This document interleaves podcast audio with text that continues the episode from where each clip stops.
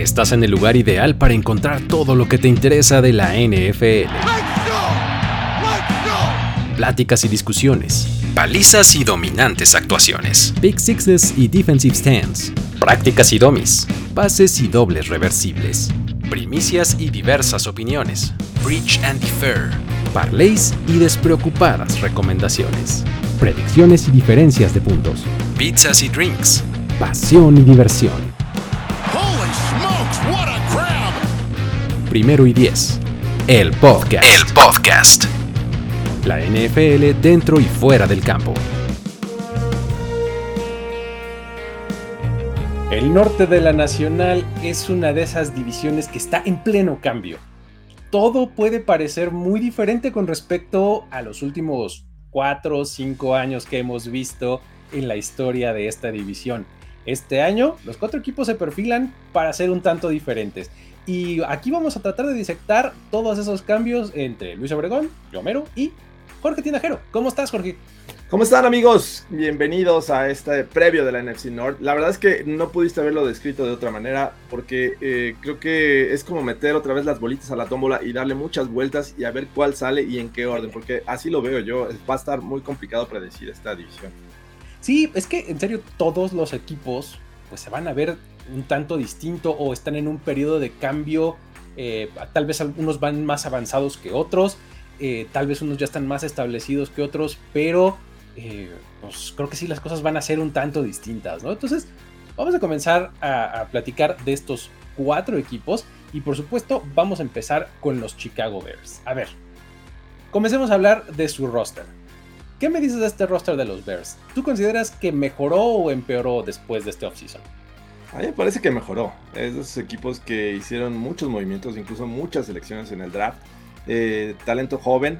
Pero bueno, obviamente llama mucho la atención la llegada de, wide receiver DJ Moore, ¿no? que, viene en, en, cambio, en este cambio famoso antes del draft.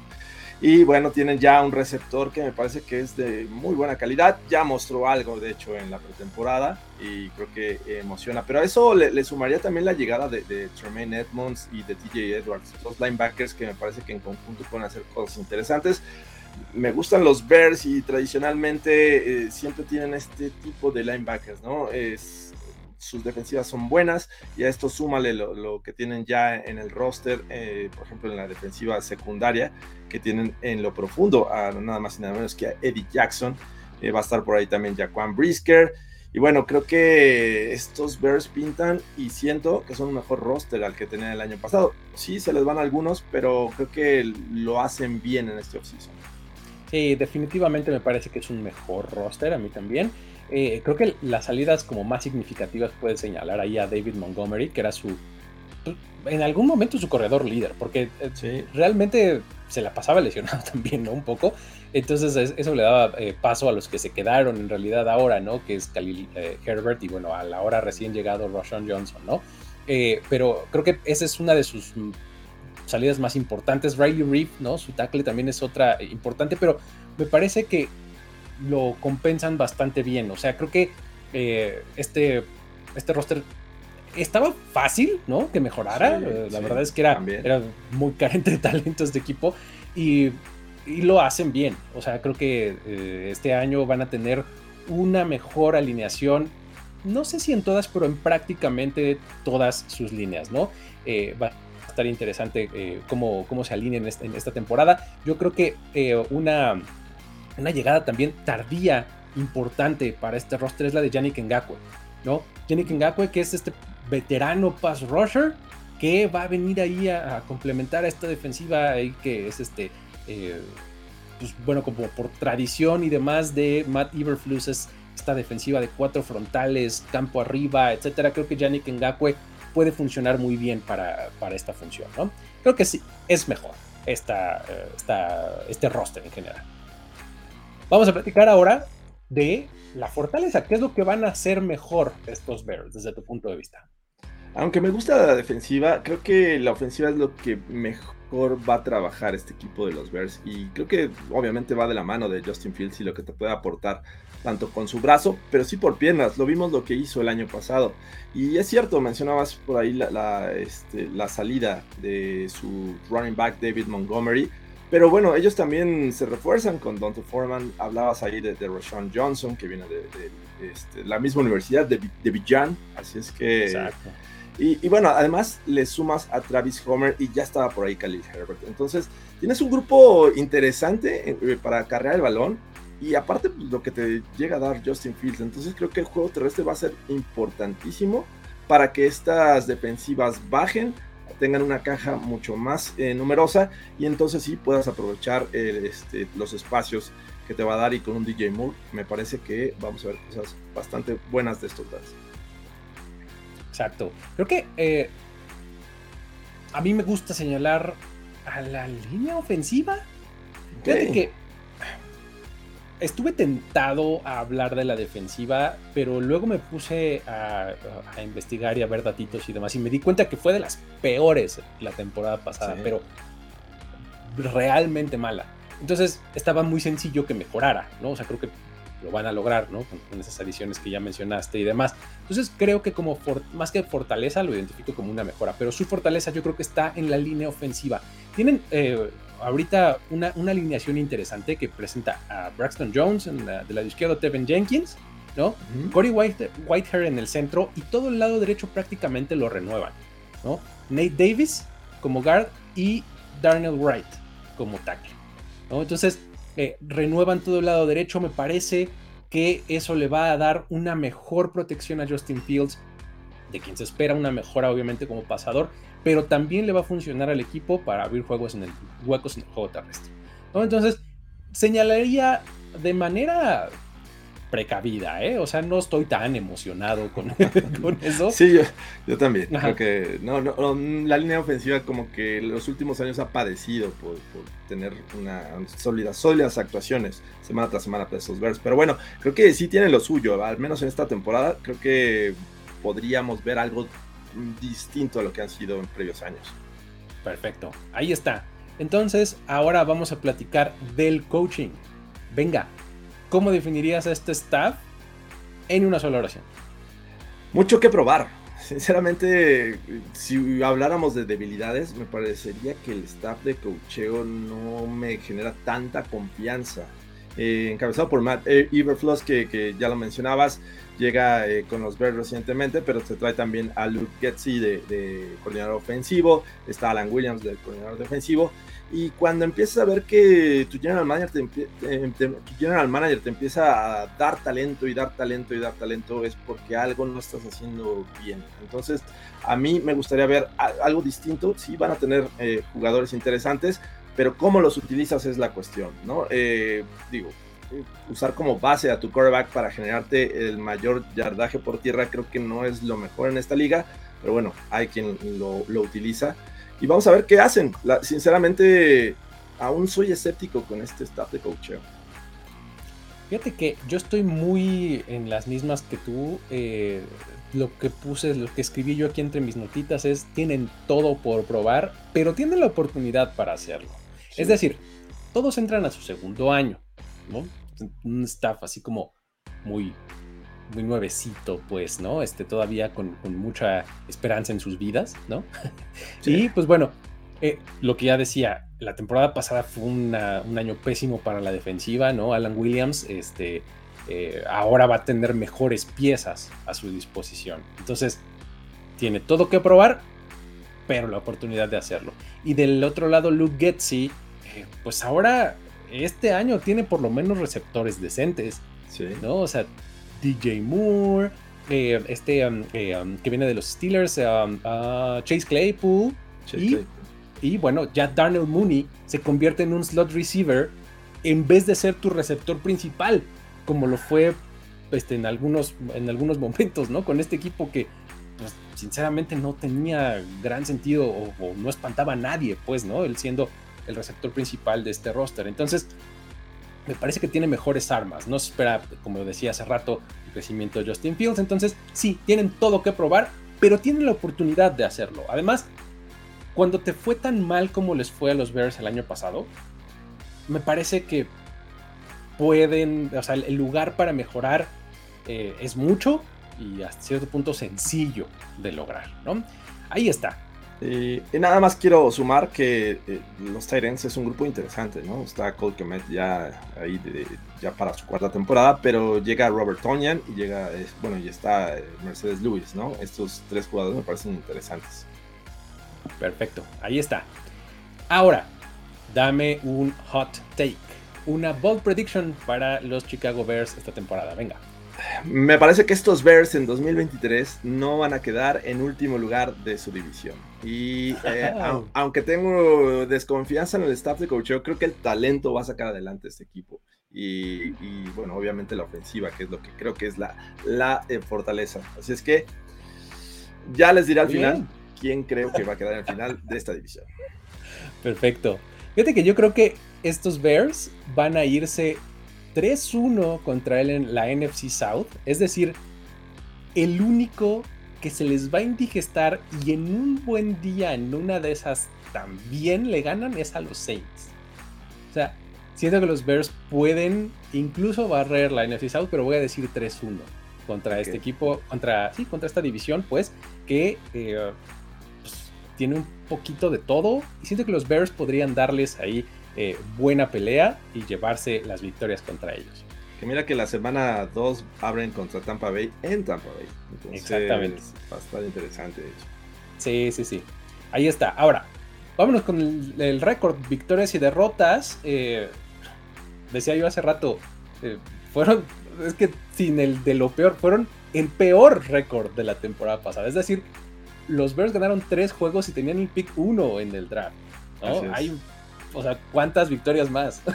más 3-14, o sea, e-, es, difícil decir menos. O sea, sí, está muy complicado. Ya creo que los Bears van a ganar más y, y si creo que no van a quedar en el último lugar, me parece que podría estar ahí en el rango de entre los 8, entre las 8, podríamos ampliar un poco más, entre las 7 a las 9 victorias. Yo así los veo estos Bears.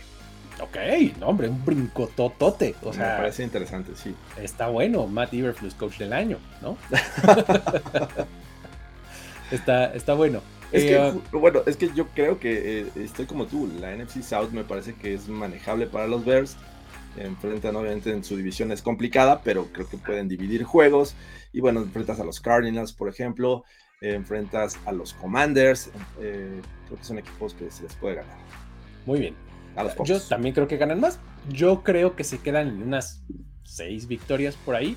O sea, duplicar lo que hicieron el año pasado ya, ya suena muy bien y creo que esas seis victorias los van a poner en, un muy buen lugar. ¿Vale?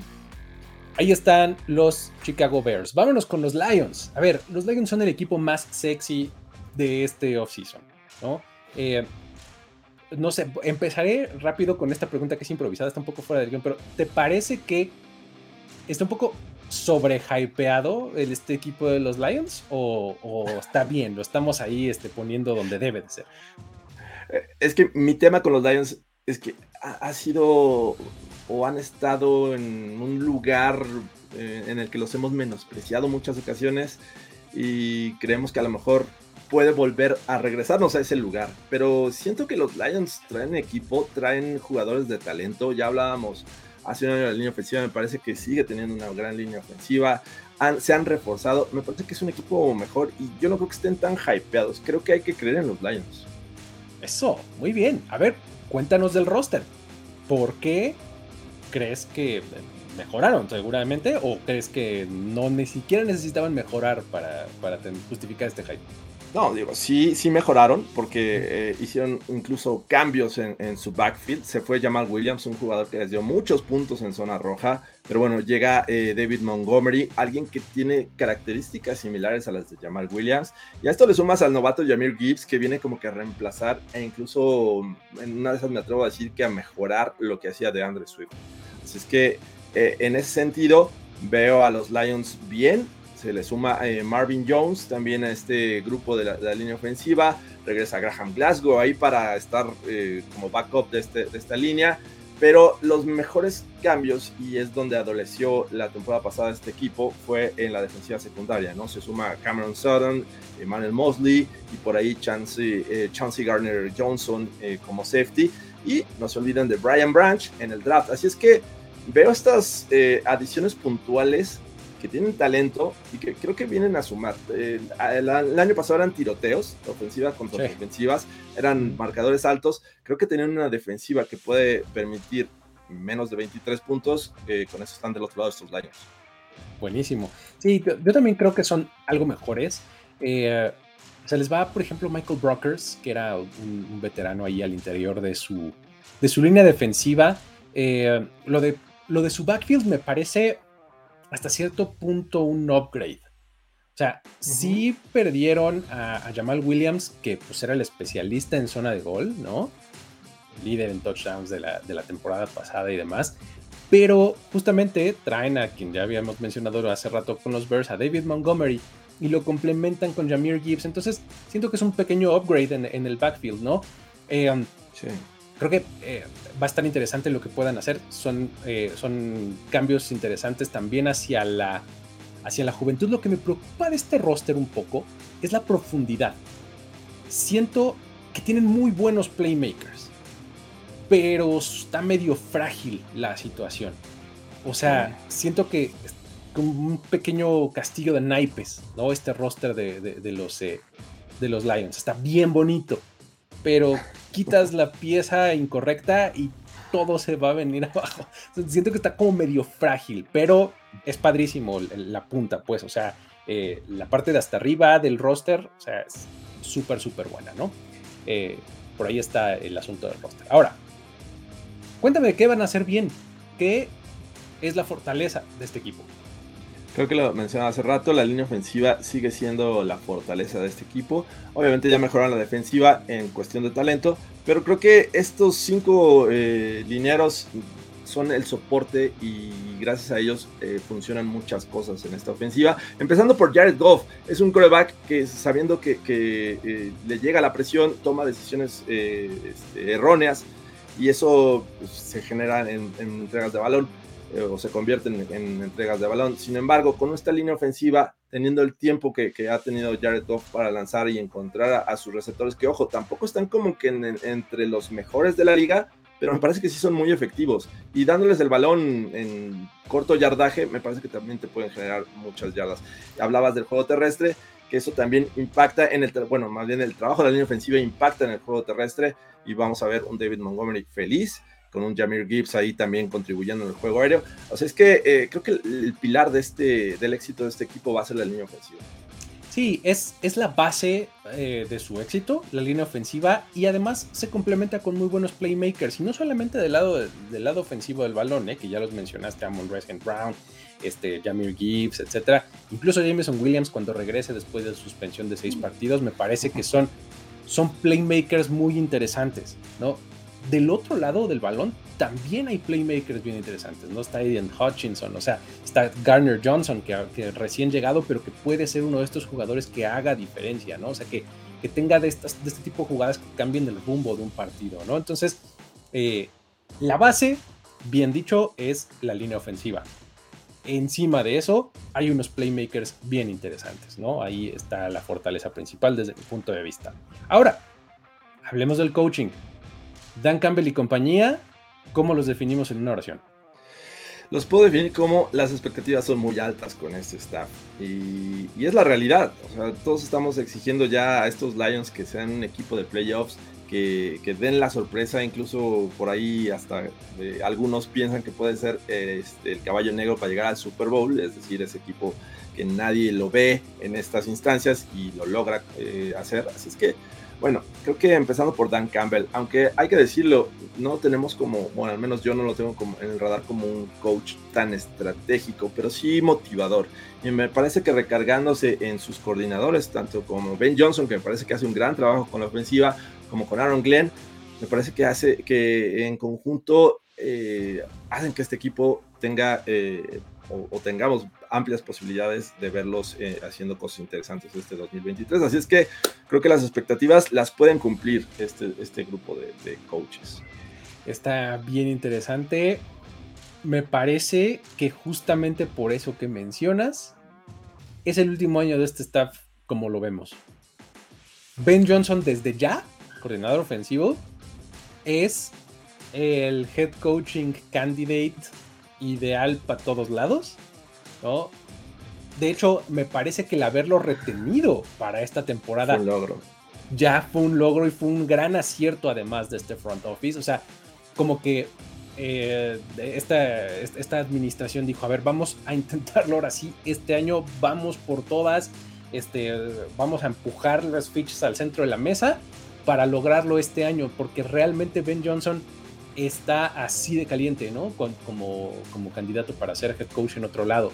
Eh, y pues bueno, eso eh, del lado defensivo no necesariamente es igual, porque ya lo mencionabas la temporada pasada, recibían muchísimos puntos. Este año, si mejoran eso, no te voy a decir que, también vamos a candidatear a su coordinador defensivo para ser head coach, pero creo que por lo menos va a dar ese paso hacia adelante y va a ir en ese pipeline, ¿no? Entonces, eh, creo que ese es el, asunto con este, eh, con este coaching staff, ¿no? Eh, va, a estar poco tiempo juntos ya. Pero bueno, a ver, ¿qué me dices como hot take, como ball prediction para Detroit? Estos Lions me parece que van a quedar en el top 3 de la NFC. Es decir, eh, yo creo que van a estar entre los mejores 3 en récord entre los equipos de la NFC. O sea, ya estoy adelantándome un poco, pero sí los veo como campeones de esta división. Y bueno, vamos a ver contra quién estarán peleando esos otros eh, lugares, porque bueno, eh, veo un calendario relativamente tranquilo. ¿no? Obviamente el, primer juego de temporada es el complicado, empiezan en el, en el Arrowhead contra los Chiefs, pero bueno, tienen juegos que me parece que pueden ser manejables, que se pueden ganar. Eh, y de los más complicados que veo en este 2023, pues obviamente están los Ravens también en la semana 7 en Baltimore, al SoFi Stadium contra los Chargers, y por ahí le puedo agregar el de, los Cowboys en la semana 17, cuando ya estás ahí como a punto de, cerrar o, este, asegurar un lugar. Entonces, sí los veo como en el top 3 de esta conferencia nacional. Buenísimo. Mi hot take va en algo más individual. Yo quiero ver a Jameer Gibbs en el top 10 de yardas totales en la liga. Yardas totales, Es así de versátil. Siento que va a ser así de productivo. Es que cuando, cuando ves uh, como lo que, lo que piensa el equipo sobre Jameer Gibbs, como que lo puedes entender, porque eh, no sé si te acuerdas del draft y cómo explota el draft room cuando seleccionan a Jameer Gibbs muy temprano. O sea, ¿qué te está diciendo ese staff y, ese front office? Amamos a este tipo y le vamos a dar todo lo que necesite. Entonces siento que lo van a utilizar muchísimo a Jameer Gibbs. Entonces, por eso es que puedo aventarme a decir top 10 en yardas totales en el, en el año, Jameer Gibbs. Victorias y derrotas. Muy bien, me gusta. Entonces, sí, sí, sí. Eh, eh, victorias y derrotas.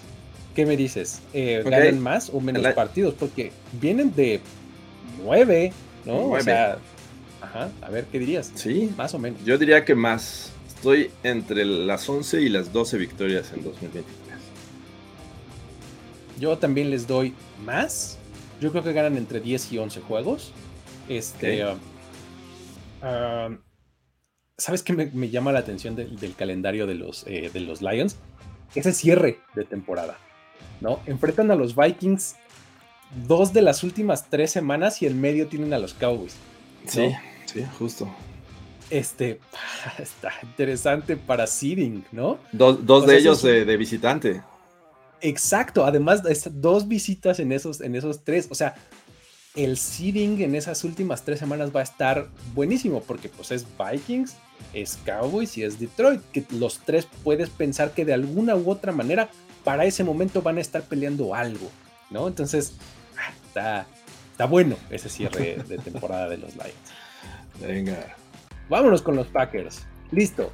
Green Bay Packers, ¿qué dirías de, su roster? Eh, este es eh, de estos equipos que quiere descifrar la vida después de dos quarterbacks este, franquicia de 20 años cada uno, ¿no? sí. qué, este, complicada situación, pero la realidad es que el, hecho de que se te vaya un histórico como, como eh, Aaron Rodgers, me parece que esto eh, baja el nivel de tu roster. Y esto no necesariamente quiere decir que sea tan malo para estos, estos Packers, porque creo que desde la llegada de Matt LaFleur todas las piezas se fueron colocando en su lugar para que esto no dependiera de, un solo hombre, ¿no? Eh, los Packers eh, de este, ah, se me fue el nombre de, los Cowboys, de, Mike McCarthy. De Mike McCarthy, ok. Era, era, era el equipo de Aaron Rodgers y lo que pudiera hacer Aaron Rodgers, y si se lesionaba Aaron Rodgers, no funcionaban estos Packers. Me parece que lo que hace Matt LaFleur es implementar un buen ataque terrestre, la defensiva ahí ha tenido sus, eh, cambios, algunos positivos, y creo que esto es un equipo más de, eh, hombres que de nombres. Entonces, eh, yo lo veo en este momento peor justo por esta salida. Sin embargo, eh, me parece que pueden hacer cosas interesantes este 2023. Sí, no necesariamente mejor, pero yo creo que sí es más joven, ¿no? Este Sobre roster. Todo. O sea. ¿Ya que no esté Mason Crosby? ya eso les baja el promedio de edad un montón. Y Aaron Rodgers, imagínate Mason Crosby y Aaron Rodgers, por eso le estamos. Le subía como tres años el promedio. sí, sí es cierto. Este, sí, sí, es, mucho, mucho más joven. O sea, fíjate, se te va Aaron Rodgers, Allen Lazard, eh, Jaran Reed, Mason Crosby. así puro Mercedes Lewis, ¿no? Randall Cobb. Todos esos son tipos súper eh, añejos, ¿no? Sí. Y ¿qué estás haciendo sustituyéndolo con Jordan Love? Con Lucas Vaness, con Luke Musgrave en el draft, ¿no? O sea, Jaden Reed, sí. Jaden Reed, exactamente, ¿no? y tienes a tu nueva generación que, no necesariamente llegó este año, pero que tiene poco como Romeo Dobbs, ¿no? Este, toda esta nueva camada de Christian Watson, ¿no? Entonces, como que ya tus bastiones están en otro lado, ya están como más en, en Jair Alexander, ya están más en Aaron Jones, ¿no? En el corredor tienes eh, también la juventud de Jay Dillon, o sea, es un roster mucho más joven, ¿no? que, por lo menos te inspira como para decir, órale, va, show me, ¿no? O sea, puedo creer en ti, nada más tienes que mostrarme un poco, ¿no? Entonces, eh, esa ese, sería mi, como mi evaluación del roster. Eh, y en cuanto a la fortaleza, ¿qué van a hacer mejor estos Packers? ¿Qué dirías? Yo diría que el juego terrestre. Digo, independientemente de que me gustan mucho sus cornerbacks, eh, ahí con, con Jair Alexander, eh, me gusta también lo que hace eh, Douglas, por ejemplo. pero creo que el juego terrestre es algo que vino a implementar Matt LaFleur. Esta, este va a ser el mejor aliado de, de Jordan Love. Y tienes un tándem bastante interesante que me parece que no extrañas cuando uno está en la banca. El caso de Aaron Jones, que pues pinta para ser titular, pero si le das el balón a AJ Dillon y arrastra rivales, eh, me parece que no vas a tener ningún problema. Si tienes un juego terrestre que, te, que es efectivo, me parece que Jordan Love va a tener espacios en el juego aéreo. Y ya lo hemos visto un poquito en la, temporada, en la pretemporada, y, no se ha visto nada mal Jordan Love. Entonces, creo que este juego terrestre es la clave del éxito para que estos Packers sigan siendo competitivos dentro de la división. Bien, Sí, y un poco de la mano con eso, eh, yo señalaría a la línea ofensiva. Mira, el año pasado esta fue, este fue uno de los grupos más eficientes de toda la liga en protección de pase y en juego terrestre. Ahora, la eterna promesa desde quién sabe cuánto tiempo es, ahora sí va a regresar David Bakhtiari. pues bueno, hay que decirlo otra vez, ahora sí va a regresar David Bakhtiari. Y esto eh, me parece que es una gran diferencia. O sea, eh, esta línea ofensiva, con todo lo buena que era la temporada pasada, ahora les pones a un tackle izquierdo de esa calidad, me parece que es una muy buena noticia para el tiempo y el espacio que va a tener Jordan Love para lanzar pases y para los huecos que van a poder encontrar sus dos corredores. Esa sería la que yo señalaría. Vámonos ahora con el coaching. Matt LaFleur y su staff, ¿cómo serían definidos en una sola oración? Me parece que es, eh, ha llegado la graduación de Matt LaFleur. Y esto me refiero al hecho de que ya no va a estar con Aaron Rodgers.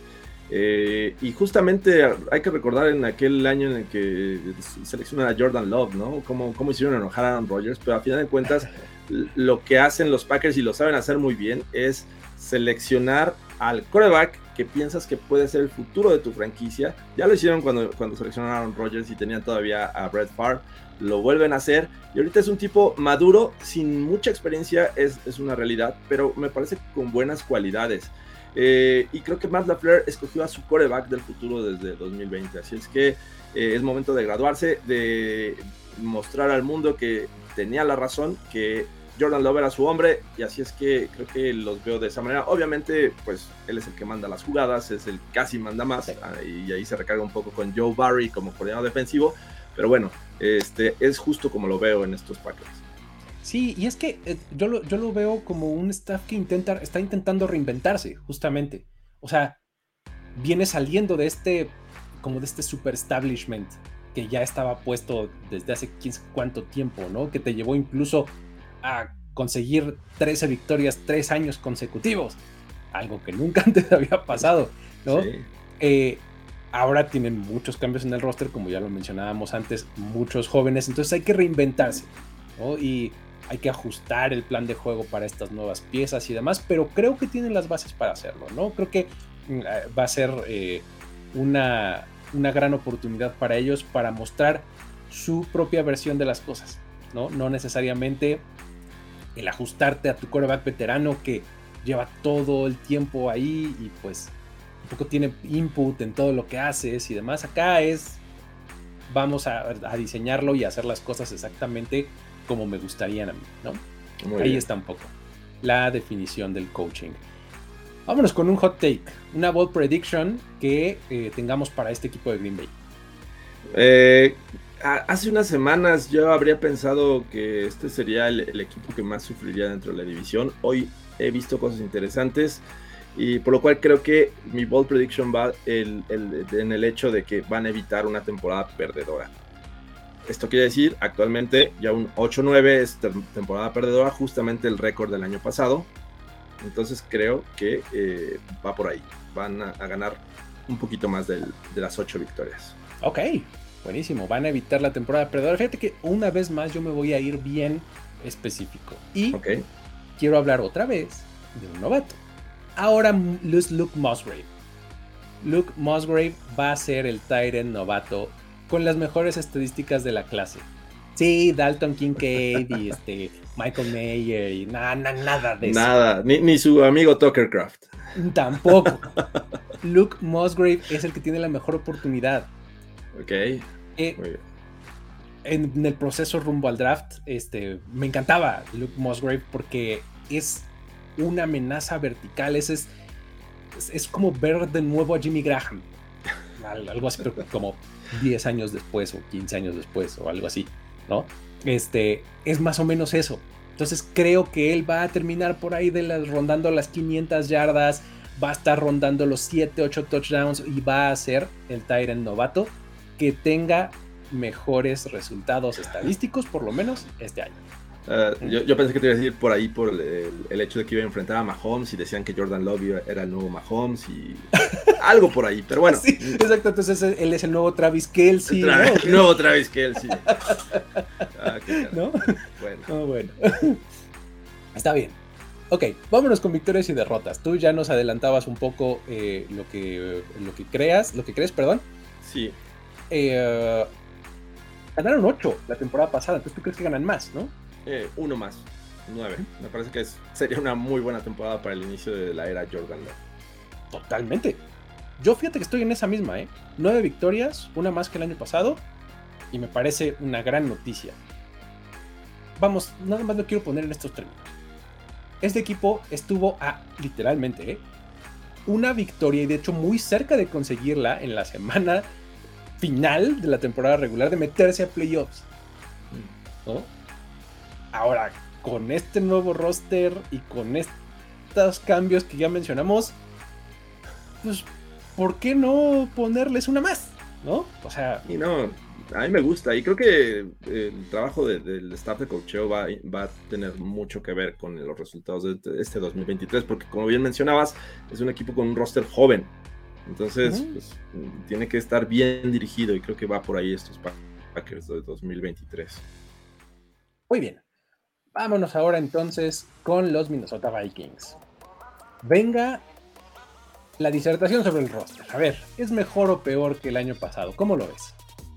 Me da un poquito de desconfianza, pero a la vez lo entiendo. O sea, se, deshicieron de muchos jugadores veteranos, ¿no? Este equipo parece que está como en un modo, eh, no sé, una transición hacia una nueva etapa Eh, digo, el año pasado llegó Kevin O'Connell a este equipo, pero se mantuvo gran, eh, mucha o la mayoría de la base que tenía ya este equipo. Pero este año salió Dalvin Cook, obviamente, ya, ya lo vimos, Adam Thielen, Irv Smith, Dalvin Tomlinson, Eric Kendricks, Patrick Peterson, o sea, muchos jugadores de esos que estoy hablando, súper veteranos ya dentro del Exacto. equipo.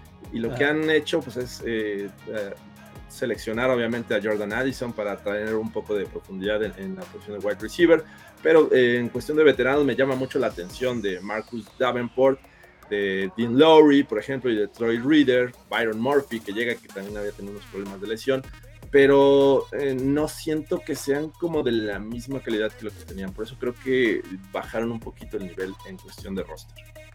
Sí, yo también creo que son un poco peores por, y eh, podríamos utilizar argumentos similares a los de los eh, a los de los demás equipos, ¿no? Están en esta como reinvención, están en este cambio generacional, ¿no? Eh, los, los Vikings.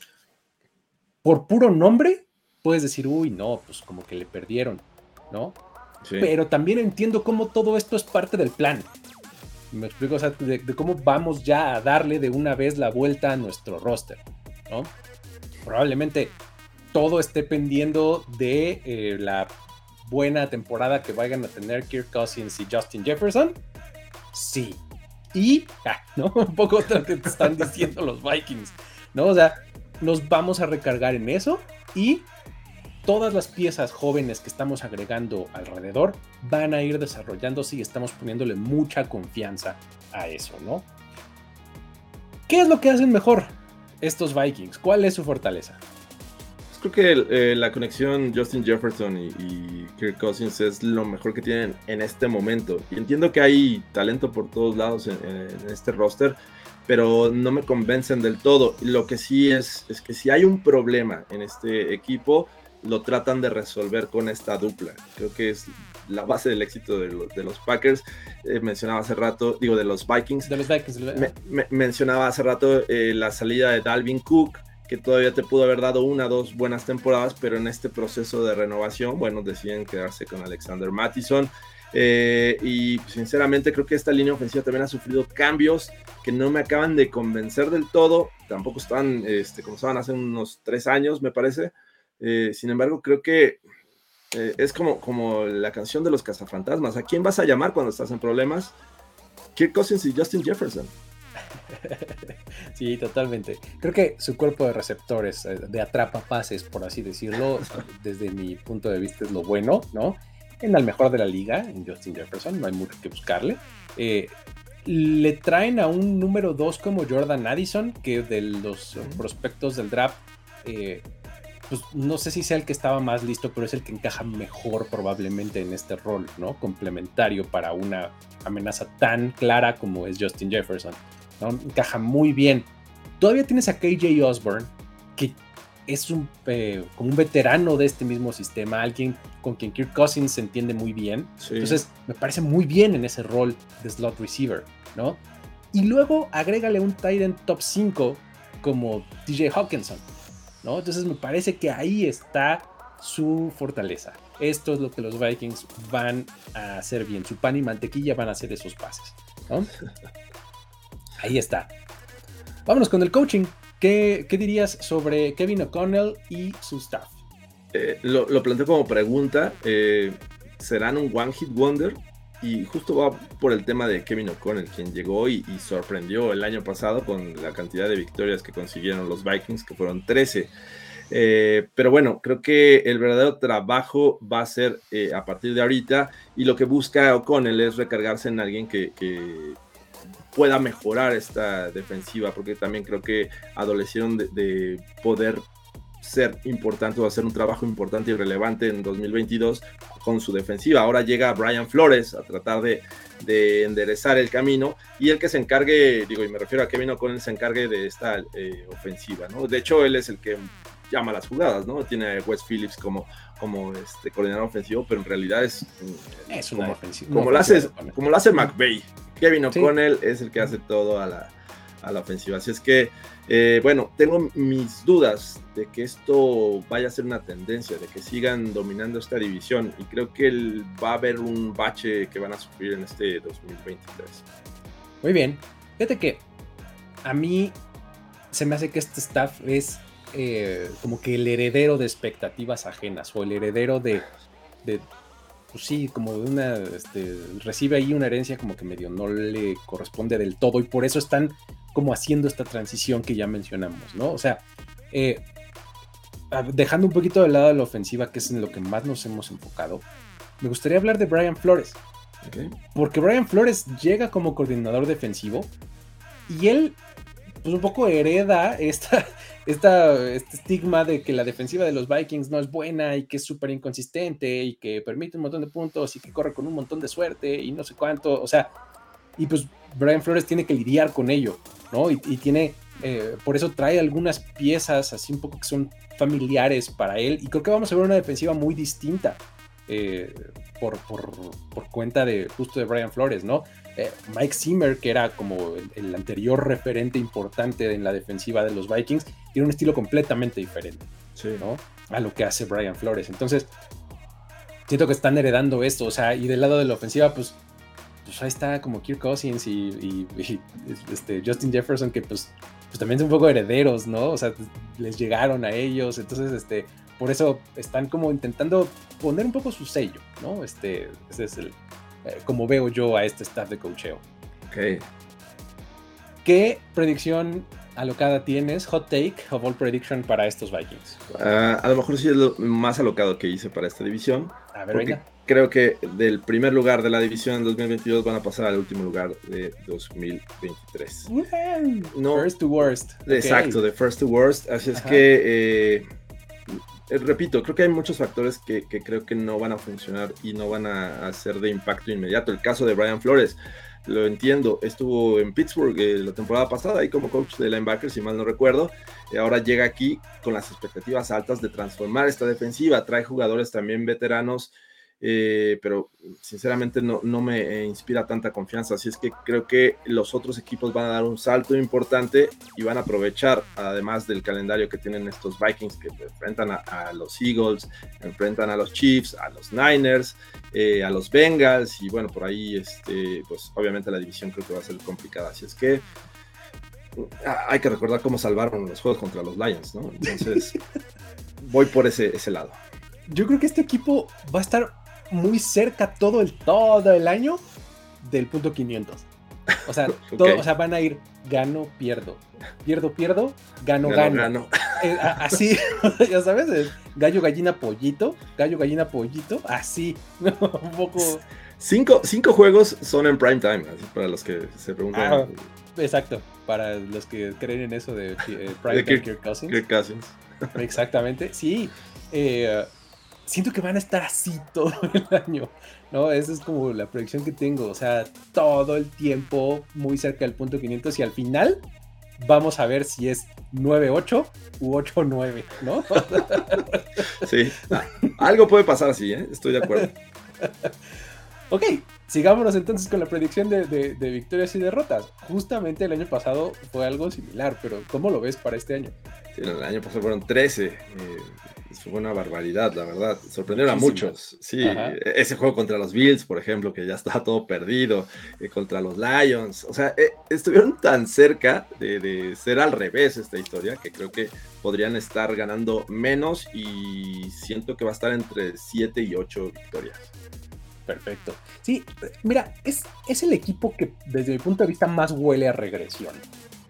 O sea, fácil. O sea, no van a ganar los 11 partidos que, se decidieron por solamente una posesión, ¿no? Como lo hicieron el año pasado. Eh, no van a volver a remontar todas esas veces. Bueno, mencionaste un par, pero no mencionaste la de los Colts. Ah, la más grande de la historia, o sea, además. ¿No? O sea, no van a volver a remontar ese tipo de desventajas, por lo menos no todas, ¿no? Tienen el calendario más difícil de la división, ya lo mencionabas hace rato. O sea, bien complicado tener calendario de primer lugar, más aparte los Chiefs y no sé qué, o sea, o sea va a estar bien complicado su, calendario. Entonces, sí, huelen a regresión. Yo creo que cuando mucho ganan esas nueve, este, en un buen día, ¿no? Entonces, eh, más o menos así es como veo a, los Vikings en cuanto a récord. Cerremos. Cerremos con la predicción de standing. Ya nos adelantabas ganador y perdedor, ¿no? Pero a ver, échatelo de arriba a abajo, ¿cómo lo ves?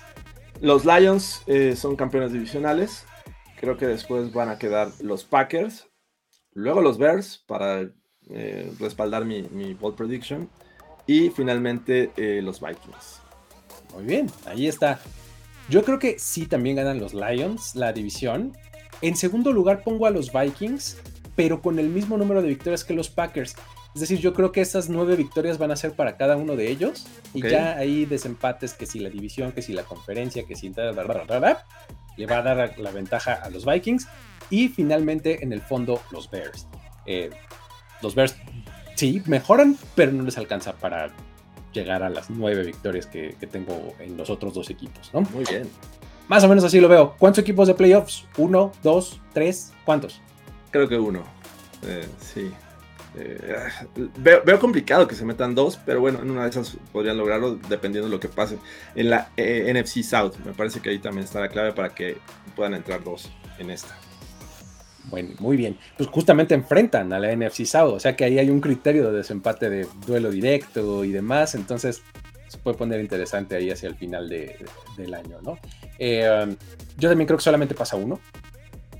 Este, creo que el este y el oeste pueden eh, ser como las divisiones que, que metan eh, un par, tal vez hasta tres, no sé. Eh, pero el chiste es que creo que solamente se mete uno del norte, que en este caso son los Lions. Muy bien. Ahí está. Realizado el análisis de la NFC North rumbo a la temporada 2023. pues ustedes díganos qué piensan, ¿no? Gracias. Con eso nos despedimos. Muchísimas gracias a todos. Luis Obregón, Jorge Tinajero les dicen hasta la próxima. Bye bye. Esto fue Primero y Diez, el podcast. El podcast.